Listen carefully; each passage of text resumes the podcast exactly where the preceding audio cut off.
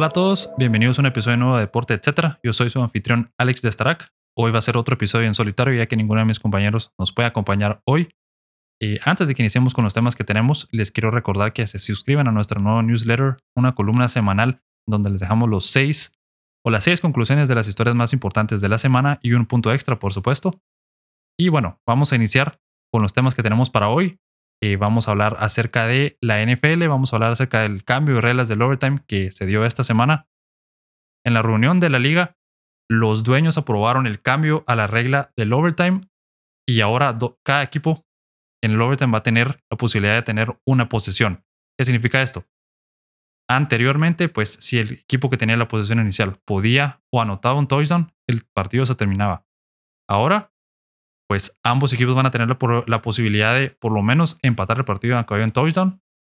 Y si de posterior a eso sigue el empate, entonces ya se va a ir al tiempo, eh, a la muerte súbita, perdón, que teníamos anteriormente. Entonces, si el equipo 1 o el equipo A anota un touchdown, el equipo B va a tener la oportunidad de empatar el touchdown y proseguir en el overtime. Un buen ejemplo de esto es el duelo divisional entre los Bills y los Chiefs la temporada pasada. Si se acuerdan todos, los Chiefs tuvieron el balón en la primera posesión del tiempo extra. Procedieron a anotar un touchdown que todos sabíamos que iba a ser así. En ningún momento hubo alguna duda, mejor dicho, en, si los Chiefs iban a poder anotar o no. Y entonces se llevaron la victoria y Josh Allen se quedó en el sideline viendo con dolor en sus ojos. Luego tenía un partido en donde tuvo más de 300 yardas y cuatro touchdowns. Entonces, es, era una regla injusta, ¿verdad? Y en los últimos 10 años han habido 12 partidos de postemporada con overtime. En 10 ocasiones, el equipo que ganó el volado fue el vencedor del encuentro. Y en 7 de esos 12 partidos de postemporada en los últimos 10 años, el duelo fue ganado en la serie inicial. O sea que había que hacer algo. Y cabe mencionar que el cambio de regla es solo en el tiempo extra, no es en la temporada regular. En la temporada regular se mantiene el sistema que está ahora, que es de 10 minutos, un cuarto extra de 10 minutos y el equipo que anote el primer touchdown gana el partido prácticamente. Em, los Chiefs también fueron víctimas de esta regla en el 2018 cuando cayeron ante los New England Patriots en el juego de la conferencia. Si todos recordamos, ese fue el primer partido en donde los Chiefs fueron al final de la conferencia y ya en ese momento se miraba que iba a ser o que iban a ser una, una amenaza. Y en el Super Bowl 51, los Patriots también se beneficiaron de esta regla cuando derrotaron a los Atlanta Falcons en el tiempo extra de ese partido del comeback ese más grande en la historia de, la, de los Super Bowls. Em, pues era claro que esta regla era algo injusta. Si tenés la oportunidad, o sea, no, no, no tenía mucho sentido. ¿Por qué no tenían ambos la oportunidad de poder anotar un touchdown en la postemporada o tener por lo menos una posesión cada uno, verdad? Si el objetivo de este tipo de reglas para romper un empate es dar una oportunidad real a ambos equipos, la regla anterior definitivamente no lo cumplía. Yo considero que es una progresión natural de una regla que, no era justa, como mencioné ya varias veces.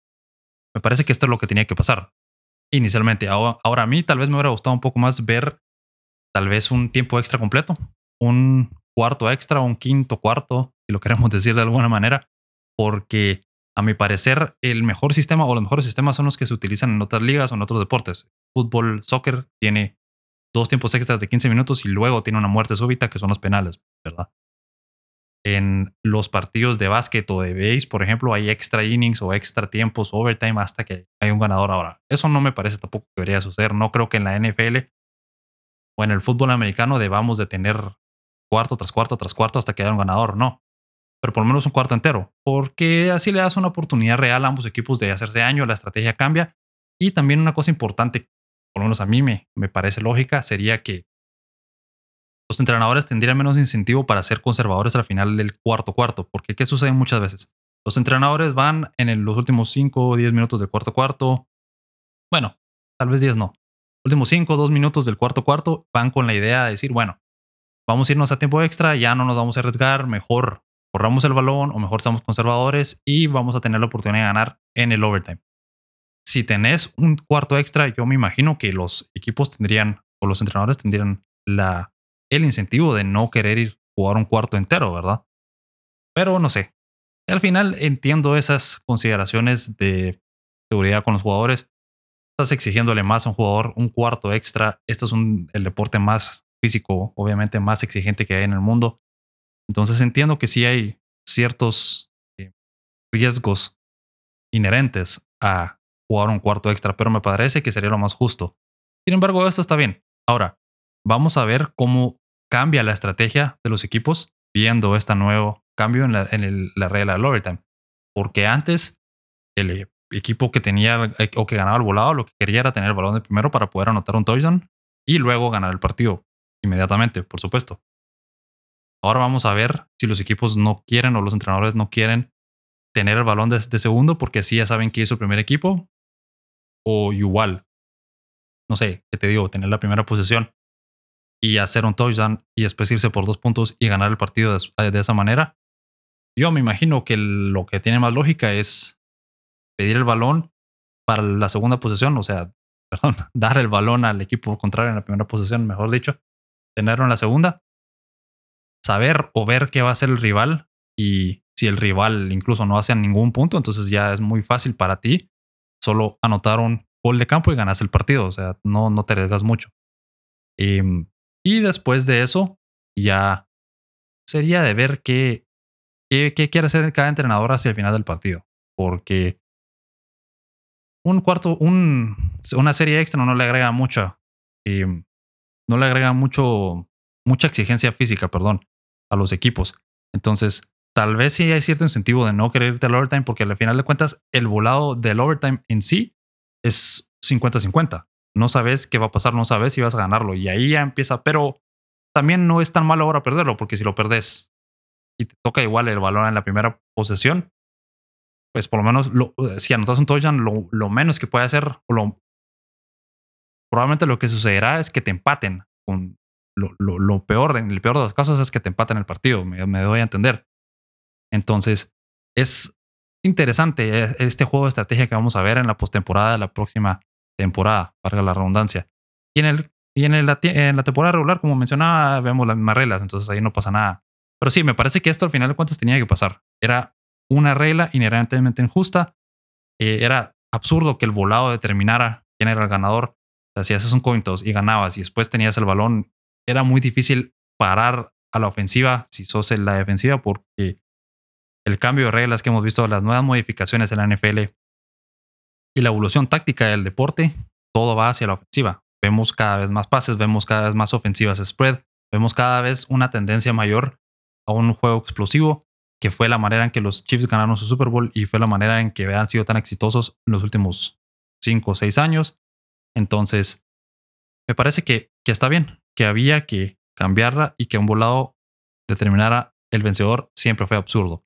Entonces ahora viene la parte interesante, ver qué va a pasar en la siguiente postemporada con la estrategia de los entrenadores y a ver y a ver cuál de ellos se decide por primera vez en muchísimo tiempo irse en la defensa, porque han pasado 36 partidos desde la última vez en que un equipo decidió ir en defensa. La última vez fue Mike Tomlin cuando tenía a Doc Hodges. ¿Se acuerdan que Doug Hodges en esa temporada desastrosa para los estilos donde todos se lesionaron?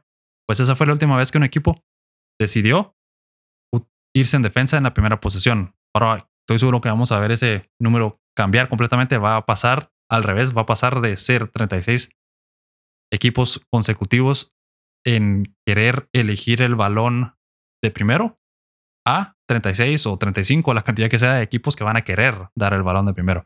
Por supuesto, estos 36 partidos estoy incluyendo temporada regular. Sin embargo, el punto es el mismo. Entonces, me parece muy interesante y vamos a ver cómo es la estrategia de ahora en adelante.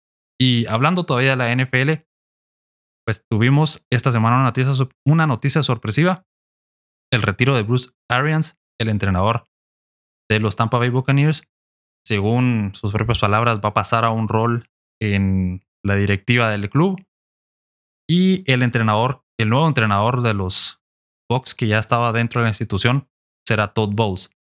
Muy bien por Todd Bowles. Todd Bowles se merecía una oportunidad de hace rato de ser entrenador en jefe y todos sabemos el problema que tiene la NFL con la diversidad y lo complicado que es para un entrenador de color o una persona de color llegar a ser entrenador en jefe y entonces es muy bueno por parte de Todd Bowles que él sea entrenador, se lo merece completamente. Y por supuesto todavía está Byron Leftwich como el coordinador ofensivo y tal vez candidato a, un, a ser entrenador en jefe en algún equipo en alguna próxima temporada. Ahora, regresando a Bruce Arians y a Tom Brady. empieza a circular ya el rumor que hay que había una relación complicada entre Brady y Arians, que Tom Brady quería a Arians fuera del, del equipo o que no lo quería como entrenador. Y la verdad es que toda la situación es algo extraña. La manera en que Brady se retiró, luego que fueron 40 días después, regresó solo así.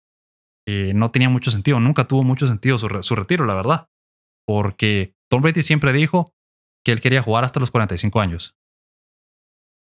Y luego se retira después de una temporada donde fue MVP o estuvo cerca de ser MVP. Y jugó bien en la temporada, se quedó en, el duelo divisional. Tuvo una temporada excelente, no, no tenía mucho sentido, ¿verdad? Y luego, pues ahí empieza el rumor de decir, bueno, tal vez Brady quería que quería más control en el equipo, quería em, de alguna manera ser él el que tome decisiones, sea como sea, y por eso es que se fue, por eso es que paró empujando un poco a Bruce Arians fuera del equipo.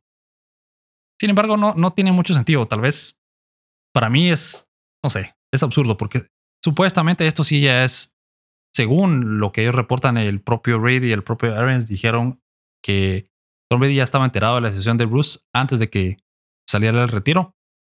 No sabemos si es cierto o no. Yo diría que sí, pero no sé puede ser que sea algo que se haya hecho solo para zanjar toda esta, toda esta polémica, ¿verdad? Pero no tiene mucho sentido, de todas maneras, haber elegido a Arian sobre Brady. ¿A qué me refiero? Imagínense si Brady se hubiera puesto en una situación como la de los Seahawks con Russell Wilson. Si la directiva del club hubiera tenido que elegir entre Brady y Arians, como pasó con en Seattle entre Russell Wilson y su entrenador, y ahorita se me escapa el nombre, pero cuando me recuerde se los digo, em, me van a decir que los dueños del equipo de los Bucks van a querer elegir a Arians, un entrenador ya bastante grande, con un, entrenador veterano con problemas de salud, sobre un mariscal de campo como Brady, que es el mejor de la historia, que ha ganado siete Super Bowls, que te ganó un Super Bowl hace dos temporadas. Es cierto, tiene 45 años, pero entre él y Arians no sé, yo me quedo con Brady, por supuesto, ¿verdad? Ahora, con Seattle sí es completamente diferente, porque eh, no, no tiene ningún sentido que Pete Carroll, Pete Carroll, el nombre del entrenador de los Seahawks, perdón, se haya quedado sobre Russell Wilson. Estás hablando de, de que elegiste a un entrenador en jefe de 71 años con un esquema de juego, con una filosofía de juego bastante anticuado, porque si lo escuchas hablar, dice quiere ganar en defensa, quiere ganar con juego terrestre y quiere que su mariscal de campo no cometa errores, sobre todo saber que era un game manager, un buen corredor y una buena defensa. Nada de eso lo tiene ahorita los Seahawks, la verdad. Tal vez un corredor, no, ninguno, creo yo. Entonces es complicado para ellos, pero el punto es que los Seahawks el equipo eligió a Pete Carroll sobre Russell Wilson por alguna razón. Yo hubiera elegido a Wilson toda la vida. Wilson te llevó un Super Bowl, te llevó dos Super Bowls, te ganó uno y es un jugador todavía joven para su posición que está jugando a muy buen nivel y tal vez no tiene tanta la, la fisicalidad de antes de poder correr tanto o de utilizar tanto sus pies, pero entonces va a evolucionar su juego definitivamente con los Broncos y se va a volver un mariscal de campo más estático que va a poder pasar el balón desde el pocket y en todo el sentido del mundo. Eventualmente tenés que llegar a ese punto, pues no puedes quedarte de la misma manera jugando ese juego físico y, vimos lo que le ha hecho a jugadores como Cam Newton, ¿verdad? Que Cam Newton también es cierto que tuvo solo una o dos temporadas muy, muy buenas y luego fluctuó un poco a veces. Pero un ejemplo de eso tal vez podría ser Big Ben. Big Ben era un jugador muy físico en su juventud y luego vimos cómo se volvió zombie Big Ben al final de su, carrera. Entonces, me haría mucho sentido a mí que Russell Wilson empezara a pensar en ser un poco más estático. Pero regresando a Brady, entonces no tiene mucho sentido lo de Arians y Brady. No tiene que, sentido que el equipo hubiese escogido a, Bruce sobre Tom Brady. Y luego, por alguna razón, o bueno, no alguna razón, cada vez que se habla de Brady con la relación del entrenador, se menciona a Belichick. ¿Por qué? Porque Brady le agradeció muy efusivamente a Bruce Arians en una publicación en Instagram diciendo muchas cosas muy buenas de él. Y cuando se fue los, em, cuando se fue a los Patriots y cuando se retiró, pues no le dio mucho agradecimiento muy efusivo a Bill Belichick. Todos sabemos, o hay cierto conocimiento dentro de la liga en que la relación entre Brady y Belichick, por supuesto, al final ya no era buena y por eso se fue, pero nunca fue la mejor, ¿verdad? Siempre a él lo trataron, o la idea de tratarlo a él como un jugador más. Después de seis Super Bowls debió haber sido ya demasiado desgastante y me imagino, o imagínate, o imagínense, estás en un equipo, ganás 3, 4 Super Bowls. Empatás la mayor cantidad de Super Bowls para un mariscal en la historia. Y todavía seguís recibiendo insultos, o oh, no, no, sé, no sé si insultos, pero gritos.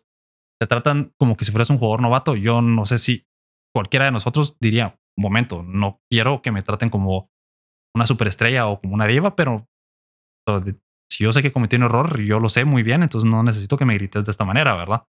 Entonces, entiendo muy bien cómo tal vez Tom Brady, o no tal vez, durante el periodo de su relación, se fue deteriorando.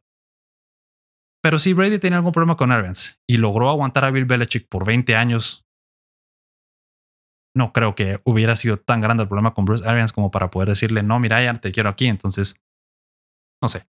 Y es absurdo también, y hablando rápidamente de Belichick antes de terminar este tema, es absurdo que se critique tanto a Belichick ahora que se fue Tom Brady, considero yo, porque a pesar de, de, lo que estamos viendo ahora, o sea, Belichick no tiene tan buen, un buen, no tiene tan buen récord, mejor dicho, con los Patriots después de que se fue Brady. Hemos visto cómo les ha costado en las últimas temporadas. Esta temporada que pasó, llegaron al super, a la postemporada, perdón, es cierto, pero fueron destrozados por los Bills. La temporada pasada no clasificaron a la temporada. Entonces, hemos visto que están teniendo problemas sin Brady. Pero, ¿qué mariscal, eh, ¿qué mariscal de campo que no, o mejor dicho, qué equipo, qué head coach sin un mariscal de campo del Salón de la Fama como Tom Brady? Y Tom Brady, el mejor mariscal de campo de la historia, que ganó siete Super Bowls. ¿Qué equipo o qué entrenador no sería, o sería menos, o sería más exitoso, mejor dicho, sin un mariscal de campo así? ¿Qué equipo podría decir que sin un mariscal de campo así hubiera ganado siete Super Bowls? Ninguno. Miremos lo que pasó con los Broncos y Peyton Manning. Peyton Manning llegó a los Broncos y ganó un Super Bowl, es cierto, al final de su carrera y en el último año, y en ese último año, pues más lo acarreó la defensa que otra cosa, pero Em, pero cuando estuvo ahí rompió récord, rompió récord de más yardas y de más pases en la, en la historia, si no recuerdo mal, o más touchdowns. En fin, tuvo un buen periodo con los Broncos. Y antes de eso, con los Colts ganó su Super Bowl y miren dónde están los Colts ahora. Igual Joe Montana, no podríamos decir lo mismo de los 49ers y Joe Montana, ¿verdad? Sin Joe Montana, los 49ers probablemente no ganan esos cuatro Super Bowls que ganaron en su momento en los 90s y 80s. Y así podemos estar hablando sucesivamente de cada equipo. Entonces, eh, es, absurdo que se critique a un entrenador por no ser tan exitoso sin un mariscal de campo, Salón de la Fama, considerado el mejor de la historia, por ejemplo, Bill Belichick con Brady, o cualquier otro entrenador que tenga un mariscal de campo que sea de élite, ¿verdad? Entonces, no, para mí no tiene mucho sentido esa crítica que se le da a Belichick, porque ya estamos empezando a escuchar eso de que Belichick era Brady o Brady hizo a Belichick. No, yo creo que la razón por la que ambos ganaron seis Super Bowls juntos fue porque la relación que tenían y ambos se hicieron mejores. Sin Brady, Belichick no gana seis Super Bowls. Quizá ganará, habrá ganado uno o dos. Y sin Belichick, Brady definitivamente no hubiera ganado siete Super Bowls. Eh, perdón, seis Super Bowls con los Patriots. Tal vez hubiera ganado uno o dos. No lo sé. Entonces, a mí me parece que es absurdo criticar a un, a un head coach por no tener un mariscal de campo o no ser exitoso con un mariscal de campo que no sea Salón de la Fama, como lo es Brady. Y hemos visto qué tan difícil es conseguir esa mariscal de campo. Yo soy aficionado a los Bills y los Bills pasaron 20 años eh, buscando ese mariscal de campo que fuera la respuesta después de Jim Kelly y por fin lo encontraron con, con Josh Allen, pero fue costoso, les costó bastante tiempo, fue proceso doloroso para todos los aficionados. Y cualquier aficionado que está empezando a entrar en eso, como los Steelers que están empezando la búsqueda para un nuevo mariscal de campo franquicia, o aquellos que han vivido con mariscales de campo año tras año, como los Jets, los Dolphins y un sinfín de equipos, todos sabemos que es muy difícil vivir esa situación, entonces es muy complicado encontrar ese mariscal de campo estrella. No digamos uno que te gane un Super Bowl, no digamos uno que te gane seis, entonces decir que Bill Belichick no es buen entrenador porque ya no está ready y por eso no es tan exitoso, no me cuadra mucho. Y bueno, vamos a ver. No creo que pase nada más en este tema, la verdad. Me parece que se va a ir apagando poco a poco, pero era interesante esa idea de Brady regresar para empujar un poco a, Arians afuera del equipo. No lo veo. Bruce Arians ya tenía muchos problemas de salud. ya no se miraba que estaba muy cómodo. Ya, por ejemplo, el episodio, a mi parecer, el episodio con, con Antonio Brown la temporada pasada, hablaba de un entrenador que ya no está para, para estar lidiando con estos jugadores estrellas divas. Entonces, bien por él, terminó una carrera muy buena, un Super Bowl para terminar su carrera, es excelente. Todd Bowles, una muy buena oportunidad para él. Y Tom Brady, en lo que probablemente será su último año de carrera en la NFL. Diría yo, no lo sé. Es su último año de contrato con los Bucks, así que no sé si va a renovarlo un año más o dos más. Pero bueno, vamos a ver qué pasa este último año. Ya con Todd Bowles como entrenador en jefe y con, por supuesto, Ledwith todavía ahí. No creo que cambie mucho el esquema ofensivo. La defensa tal vez cambiará un poco, pero bueno, vamos a ver qué sucede. Vamos a cambiar de tema, vamos a pasar a hablar acerca del fútbol. Tuvimos el, el sorteo del Mundial. Hoy estamos grabando viernes, entonces tuvimos el sorteo hoy por la mañana. Y bueno, ya tenemos grupos establecidos para el próximo Mundial que se va a jugar en Qatar en noviembre y diciembre. Y vamos a ir analizando grupo por grupo. Vamos a empezar con el grupo A. En el grupo A tenemos a los anfitriones Qatar, que ya estaban en el grupo A desde el inicio por ser anfitriones. Tenemos a Ecuador, a Senegal y a los Países Bajos. Pues en este grupo, se vería un grupo relativamente sencillo, tal vez para Países Bajos, porque Qatar, pues Qatar no es una potencia en el fútbol. Ecuador definitivamente va a ser un, rival complicado, igual que Senegal. Entonces, Sí, tal vez va a ser un, un, grupo muy interesante. Vimos cómo clasificó Senegal al final de cuentas en la, la eliminatoria ahorita que terminó esta semana, en donde hubo bastante polémica con los penales frente a Egipto, pero aún así, pues son un muy buen equipo, son los campeones de, la Confederación Africana, entonces sí, va a ser un, buen rival. La, la, verdad es que no sé por qué dije que se miraba fácil para los Países Bajos, y mientras tanto, Ecuador es un rival duro, pues es un rival complicado, es un rival sudamericano que probablemente le apostará mucho a la garra que tienen esos equipos sudamericanos. Entonces va a ser una pelea interesante. Yo me atrevería a decir que los Países Bajos y Senegal van a clasificar de ese grupo. Ecuador va a quedar tercero y Qatar pues va a ser el último del grupo, pero uno nunca sabe. Tal vez Ecuador pueda dar la sorpresa ahí y clasificarse como segundo de grupo. Ahora pasamos al grupo B. En el grupo B, un grupo interesante a mi parecer, tenemos a Inglaterra, tenemos a Irán, tenemos a Estados Unidos y tenemos al que va a ser el ganador del duelo entre Gales y Escocia en frente a Ucrania. Porque ese duelo entre Escocia y Ucrania todavía no se ha jugado por obviamente la crisis que está sucediendo. Mejor dicho, la invasión rusa a Ucrania, la crisis humanitaria que hay en ese país. Entonces, no sabemos cuándo se va a jugar ese partido todavía. Y luego Gales enfrentaría al ganador de esos equipos. Así que yo, yo diría que Gales va a ganar ahí. Me imagino que Gareth Bell va a sacar otra vez una buena actuación de la chistera y le va ganar ya sea Escocia o Ucrania. Entonces me imagino que el grupo va a quedar Inglaterra, Irán, Estados Unidos contra Gales. Bastante interesante. Dos británicos contra los Estados Unidos, que fueron colonia británica en algún momento. No tiene nada que ver ahora en este momento de la historia, pero me parece interesante. E Irán, que Irán se ve como el más fácil del grupo, ¿verdad? Se ve como el que tiene menos probabilidad de pasar. Ahora, Inglaterra debe ser el claro favorito. Finalista de la Euro, Supongo que va a ganar el grupo. La clave o lo interesante va a ser Estados Unidos-Gales. Estados Unidos vimos cómo clasificó al Mundial después de no haber pasado al Mundial pasado en 2018. Tuvieron una eliminatoria sólida, dudas a veces, pero al final lograron su objetivo. Tienen una selección muy joven, liderada por supuesto por Christian Pulisic. Jugador muy bueno, jugador del Chelsea, jugador campeón del mundo, campeón de Europa de clubes, por supuesto, campeón del mundo de clubes, campeón de Europa con el Chelsea. Y también tienen a jugadores importantes como Tim Wea, tienen a Arriola, que también es bastante sólido. Tienen a, jugadores importantes, a jugadores sólidos y a Weston McKinney, cierto, se me escapaba Weston McKinney que está lesionado de la Juve. Y así, vamos viendo línea por línea jugadores que juegan en equipos europeos importantes. El propio portero Stack Stephens es el portero, es cierto, suplente, pero aún así juega en el Manchester City.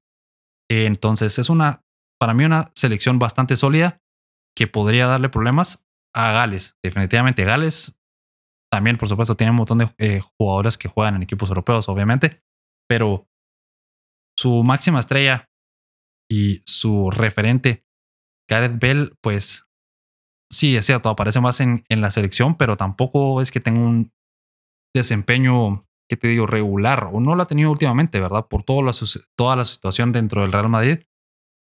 Entonces, es diferente ir a un partido y jugar bien a tener que jugar cuatro, o tres partidos de grupo, obviamente. Después otro, cinco o seis partidos en total en, la, en la competición.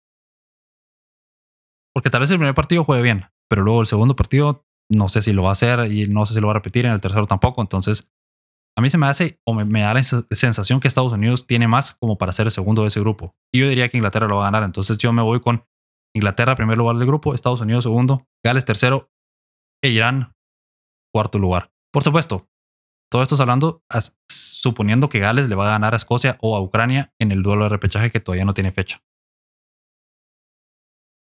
Ahora en el grupo C. En el grupo C tenemos a Arabia Saudita, a México y a Polonia un grupo muy interesante para los mexicanos. Ya que estamos de este lado del, charco, siempre es interesante hablar de México. Y para mí está muy complicado para, bueno, el claro favorito debería ser Argentina. Arabia Saudita veo complicado que pueda salir de ese grupo. México y Polonia, para mí, ahí es donde está el, el choque por el segundo lugar de este grupo. Polonia con Lewandowski. Lewandowski, la verdad es que sí te marca muchísima diferencia le va a hacer pelea, estoy seguro, a México.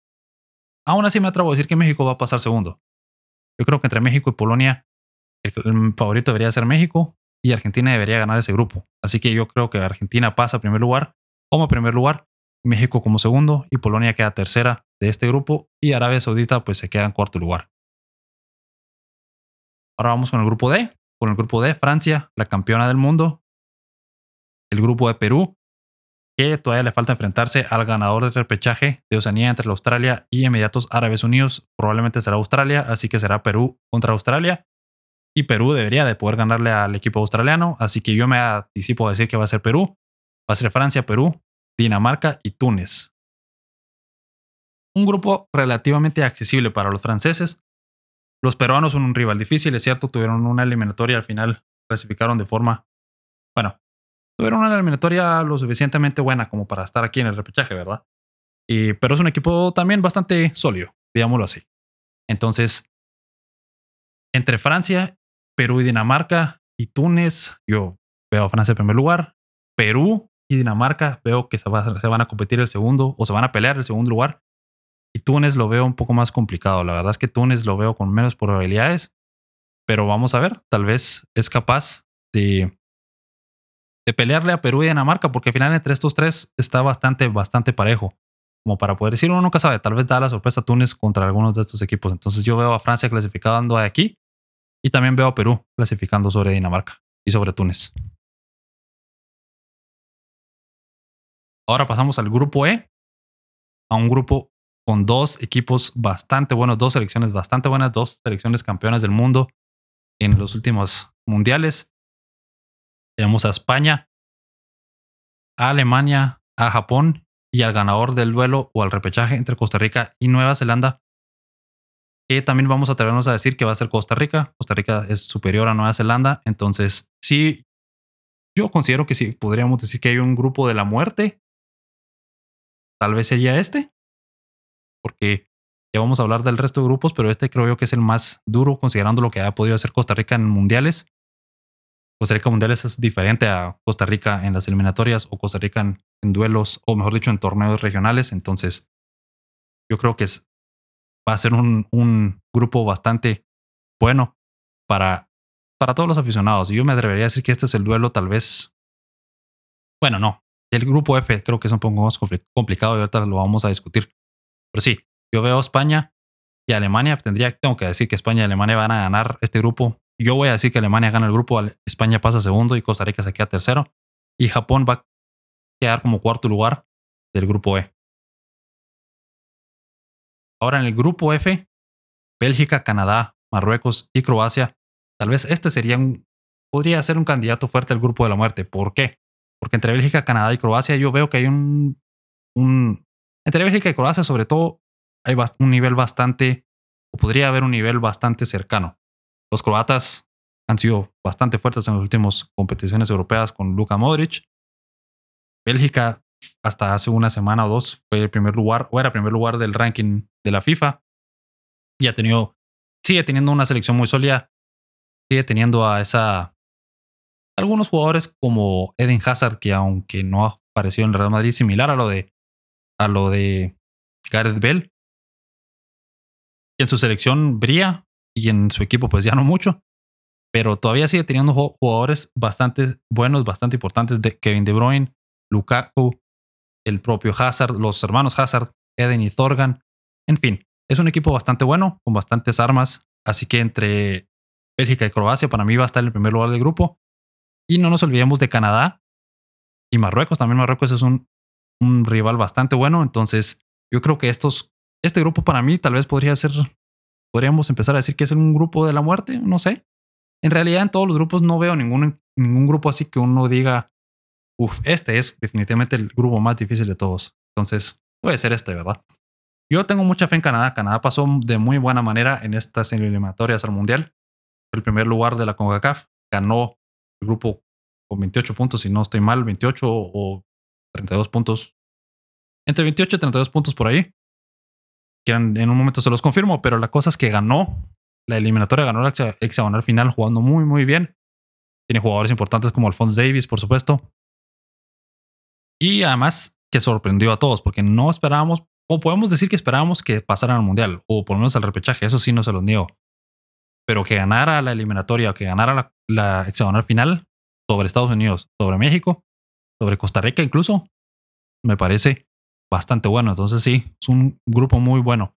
Y bueno, vamos a ver, mojémonos. Yo digo que Bélgica y Canadá pasan. Croacia se queda fuera, Marruecos también se queda fuera. Y bueno, seguimos con los grupos, seguimos con el grupo G. Por cierto, Canadá se llevó el primer lugar de la hexagonal con 28 puntos.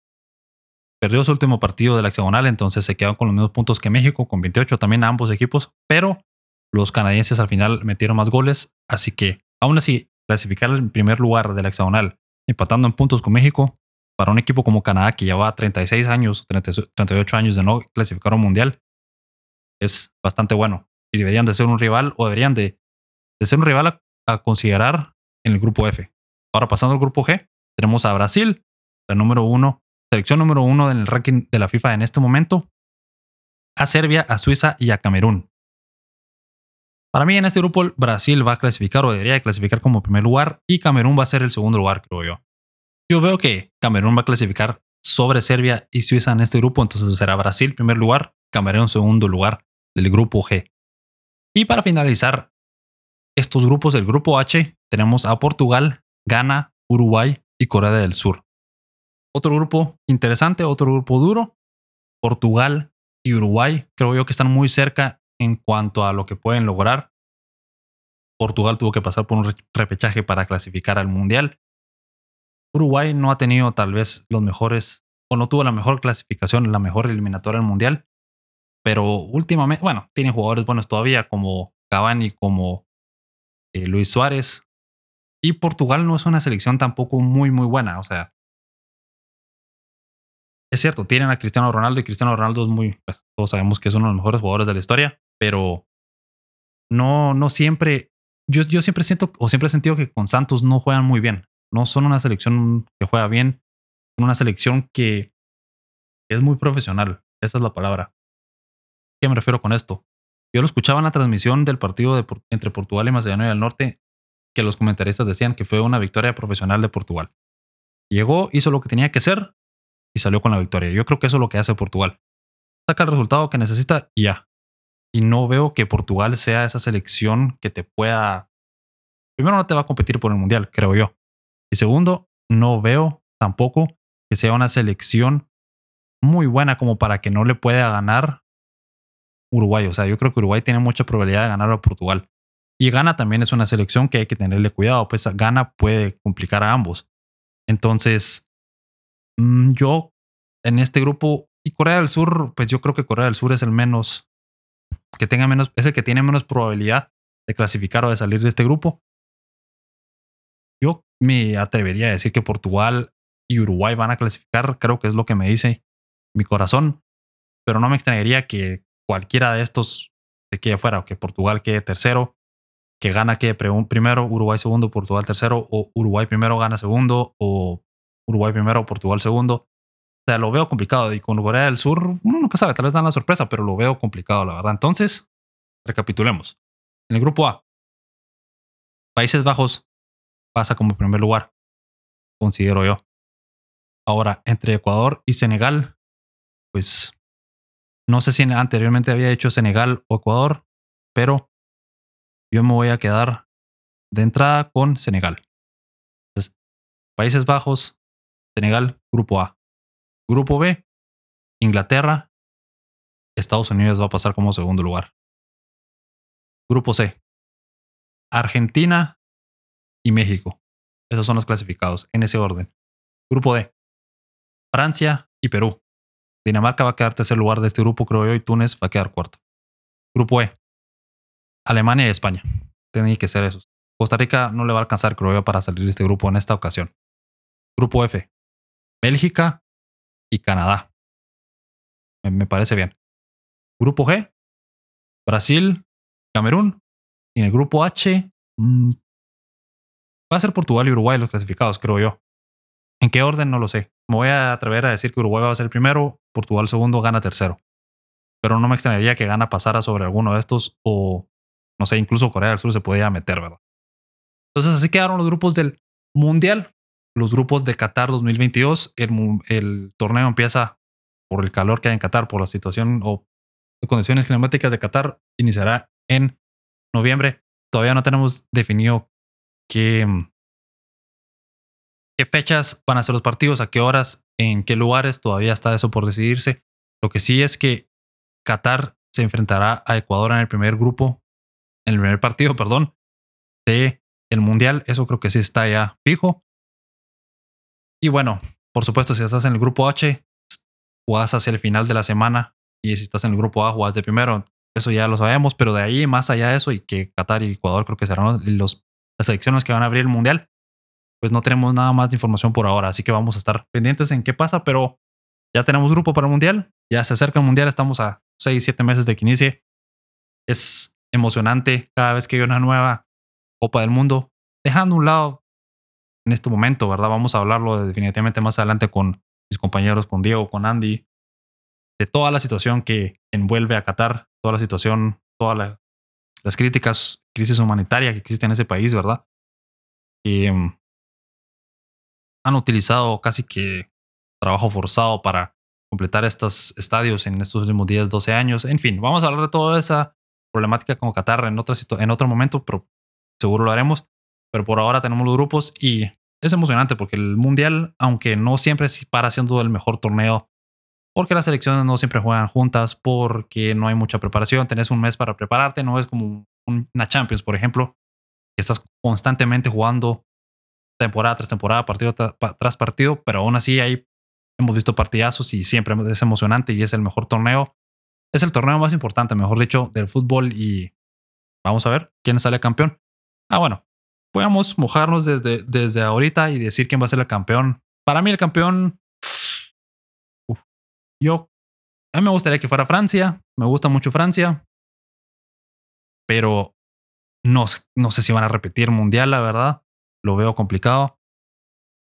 Entonces, veamos, pues yo digo que Alemania va a ganar el mundial esta vez. Yo creo que Alemania tiene una selección joven. Eh, España también está en una situación similar. España. El problema es que entre España y Alemania, pues, si ambos clasifican su grupo, se enfrentarían hasta la final otra vez, que no sería una final nada desagradable, por supuesto. Sería muy emocionante ver a España y Alemania. Pero yo creo que Alemania va a sacar el mundial esta vez. Entre Alemania y Francia. Yo todavía le tengo fe y esperanza a Francia, pero uno nunca sabe. Y por supuesto, no podemos descontar a Inglaterra. Entonces, en lugar de decir quién va a ganar el mundial, vamos a decir cuáles son los cuatro que yo creo que van a estar ahí. Va a ser Inglaterra, o que, que puedan pelear por el Mundial. Inglaterra, Francia, España y Alemania. Para mí esos son los cuatro, las cuatro selecciones más importantes. Y si le agregamos una quinta, sería Brasil. Los cinco candidatos al Mundial para mí en este momento. Y ahora vamos a pasar a hablar acerca de la NBA. En una de las noticias más importantes de la semana tuvimos el regreso de Kyrie Irving al Barclays Center, luego que el alcalde de Nueva York creara una exención en su mandato de trabajo de COVID para que ciertas personas puedan regresar a su trabajo como atletas y artistas. Entonces, Kyrie Irving ya puede jugar nuevamente en Brooklyn. Y todo esto llega en el momento justo para el equipo de los Nets. Están peleando, están en un octavo lugar en este momento en su conferencia. Están con 40 duelos ganados y 37 perdidos. De cerca le siguen los Hornets y los Hawks, los Atlanta Hawks, con la misma cantidad de partidos. Y en el séptimo lugar están los Cavaliers, los Cleveland Cavaliers, con 42 victorias y 35 derrotas. En el tope de la conferencia tenemos al Heat, el mejor equipo de la conferencia hasta ahora, con 49 victorias y 28 derrotas. Y le sigue muy de cerca los actuales campeones, los Milwaukee Bucks de Giannis de Greek Freak, con 48 victorias y 28 derrotas. Ahora, ¿por qué es importante esto? Porque están peleando por no estar, por supuesto, en ese playing tournament, que los equipos que están en la noventa y décima posición y para abajo son los que pelean o los que van a estar en ese torneo, ¿verdad? Entonces es importantísimo para los Nets clasificarse de forma directa, ¿verdad? Y con esto, los Nets se enfrentarían a los Bucks en una potencial serie de playoffs, lo cual sería emocionantísimo. Para los que pudimos ver el partido de esta semana del jueves por la noche entre los Nets y los Bucks, fue un partidazo, fue uno de los mejores partidos que hemos tenido en las últimas semanas y al final los, los Bucks se llevaron la victoria gracias a un espectacular Giannis que anotó 44 puntos en el partido. Pero regresando a los Nets, pues como les mencionaba, es importantísimo que Kyrie Irving esté de regreso. Irving es una superestrella, uno de los mejores jugadores de la liga. Entonces, es bueno para la liga que esté en todos los partidos, ¿verdad? No solo en la mitad de partidos y, que no esté en ese periodo donde, bueno, juega un partido, después no juega varios seguidos, entonces pierde un poco de ritmo, digámoslo así, ¿verdad? Entonces es bueno para los para la liga que tengamos de regreso un jugador como Irving. Ahora, por supuesto, no está vacunado todavía. Y toda esa controversia de la vacunación ha sido complicado porque yo considero, o yo personalmente, yo creo que todos los que nos escuchan han o saben cuál es nuestra postura en el podcast en general con respecto a las vacunas. Todos consideramos que hay que vacunarse o que había que vacunarse en el momento que había que hacerlo, ¿verdad? Todavía es importante hacerlo, pero era más importante, creo yo, en, al inicio de cuando ya salieron las vacunas y cuando ya están disponibles, y, y entonces sigue siendo, sigue habiendo un conflicto para mí con la, la postura de Kyrie Irving. Sin embargo, al final de cuentas, cada quien es libre de elegir lo que quiera. Kyrie Irving no ha sido una persona que, que ha sido conflictiva, que ha tratado de dividir, que ha tratado de esparcir información incorrecta, eh, fake news, misinformation, lo que sea.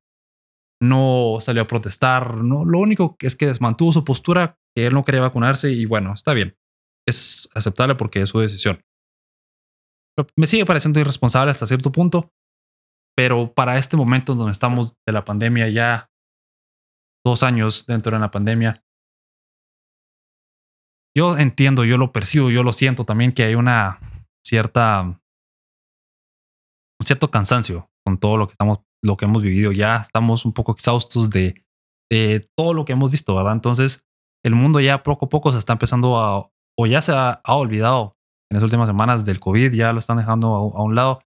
Con la guerra en, Ucrania, pues vemos, eh, em, solo empezó el conflicto en Ucrania y casi que COVID salió de las noticias por completo. Y todavía vemos en algunos países, en algunas ciudades, que, que los casos siguen aumentando o aumentan, no han habido bastantes, pero en los Estados Unidos han ido para abajo. Y en muchos estados, pues los mandatos han ido levantando poco a poco. Así que, al final, bueno, pues para mí sí fue irresponsable y sí fue, sí, sí te dice que hay cierto egoísmo en su parte por no querer ayudar a que esto se termine más rápido. Pero al final era su decisión y bueno, ya estamos en un punto en donde parece que ya está pasando un segundo plano.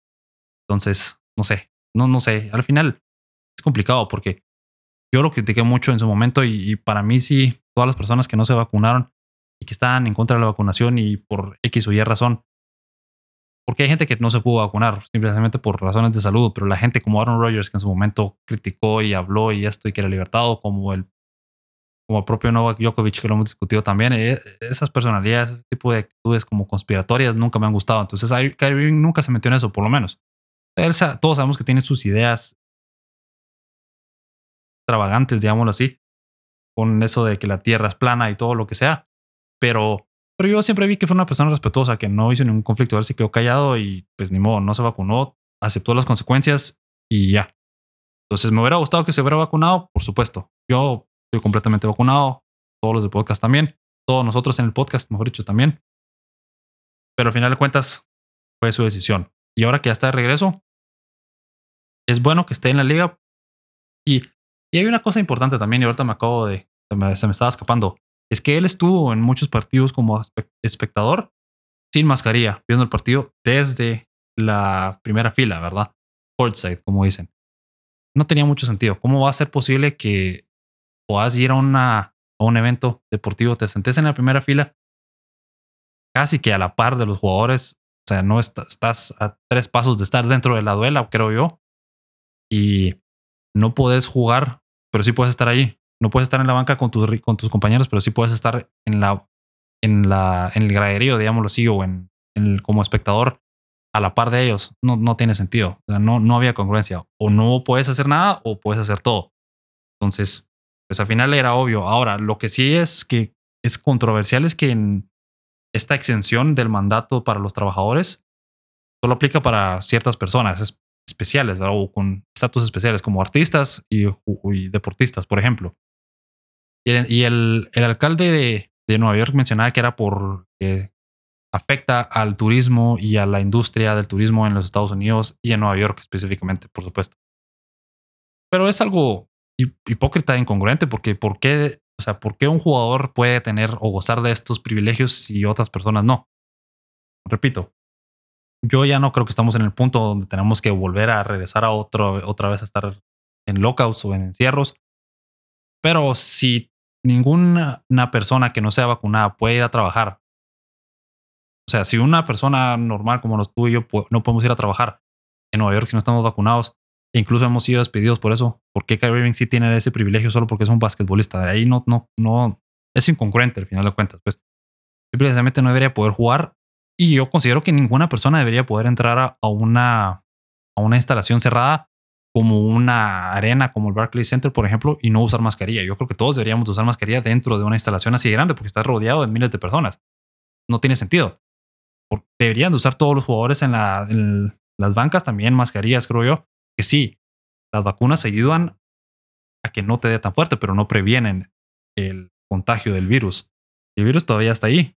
La, es cierto, la variante Omicron ha sido bastante más leve, pero aún así puede ser que te infectes, puede ser que, tú infectes a un familiar muy cercano, que sea una persona de, de tercera edad o de la tercera edad y que esa persona vaya en el hospital, incluso puede muy grave o que muera. Todos sabemos los casos que hemos vivido, ¿verdad? Los millones de personas que han muerto, o miles de personas que han muerto, perdón. Entonces, no es incongruente. Y al final, ya eso será una pelea para las personas que viven en Nueva York, que trabajan en Nueva York, pero es, es absurdo, es hipócrita, creo yo.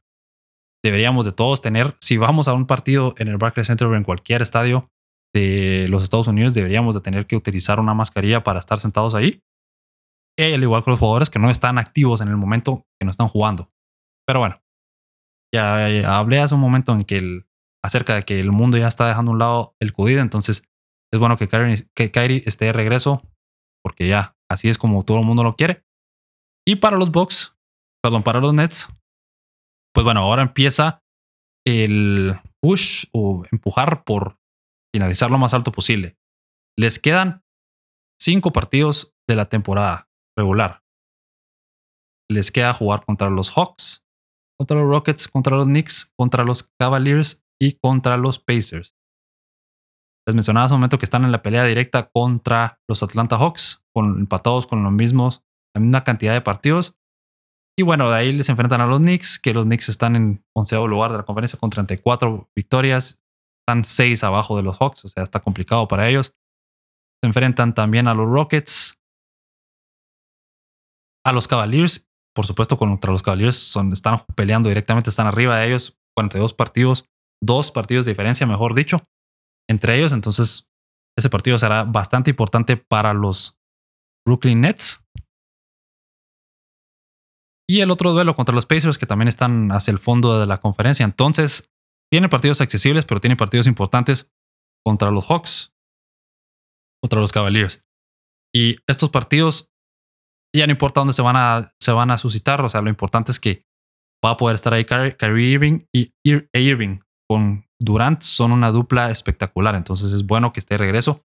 Y lo que hizo contra los Bucks fue increíble. Y si vemos esa serie de Bucks Nets en siete partidos, no sé ni, no, no sabemos qué va a pasar, no sabemos cuál de los dos se va a clasificar. Creo que ahí sí sería un, una, tirar una moneda al aire, diría yo, para poder adivinar quién clasifica de ahí.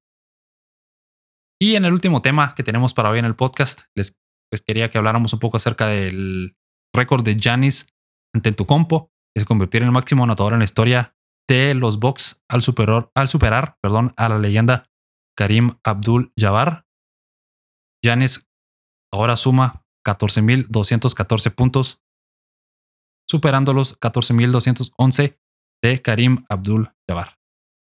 Janis tiene solo 27 años, ya es campeón de la NBA, MVP de la NBA, dos veces MVP de la temporada regular, es tres veces All NBA First Team, seis veces NBA All Star, ha sido jugador defensivo del año en el 2020, es parte del equipo de aniversario de los 75 años de la NBA.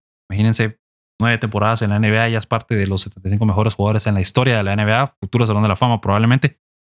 En la historia de los Bucks, hasta el momento es el número uno en puntos, es el segundo en rebotes, el segundo en asistencias, el primero en bloqueos y el quinto en robos. Probablemente va a estar en el tope de todas estas categorías al finalizar su carrera, si es que se mantiene con los Bucks el resto de la misma. Eh, Kyrie, eh, perdón, hablando de Irving. Ante tu compo ya es uno de los mejores jugadores de la historia. Es probablemente el mejor jugador en la actualidad junto con, con Kevin Durant, tal vez.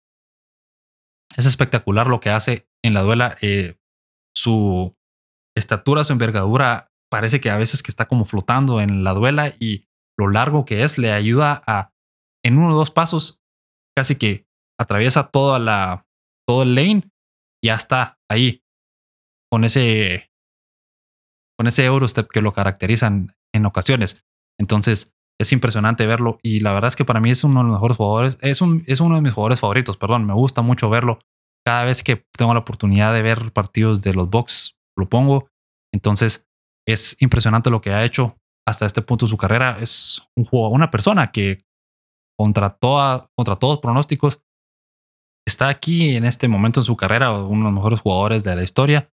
Y pues de pasar de ser un joven que tenía que trabajar vendiendo relojes, bolsos, lentes de sol, eh, entre otras cosas, en las calles de Sepolia, del barrio donde creció, de Atenas, en Grecia, a pasar a ser un jugador histórico, un jugador que probablemente estará en el Salón de la Fama es increíble, de verdad que es admirable, de verdad que es de esas historias del deporte, que solo el deporte, o no sé si solo el deporte, pero que el deporte te regala, mejor dicho.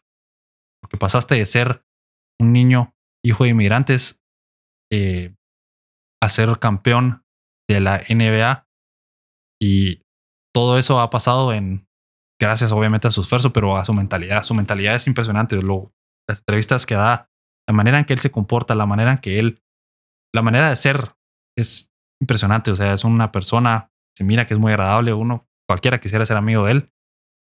Y la mentalidad que tiene, todos creo que si no han visto ese video de él hablando de su mentalidad, es impresionante, es de las cosas, de las mentalidades más increíbles que he visto yo.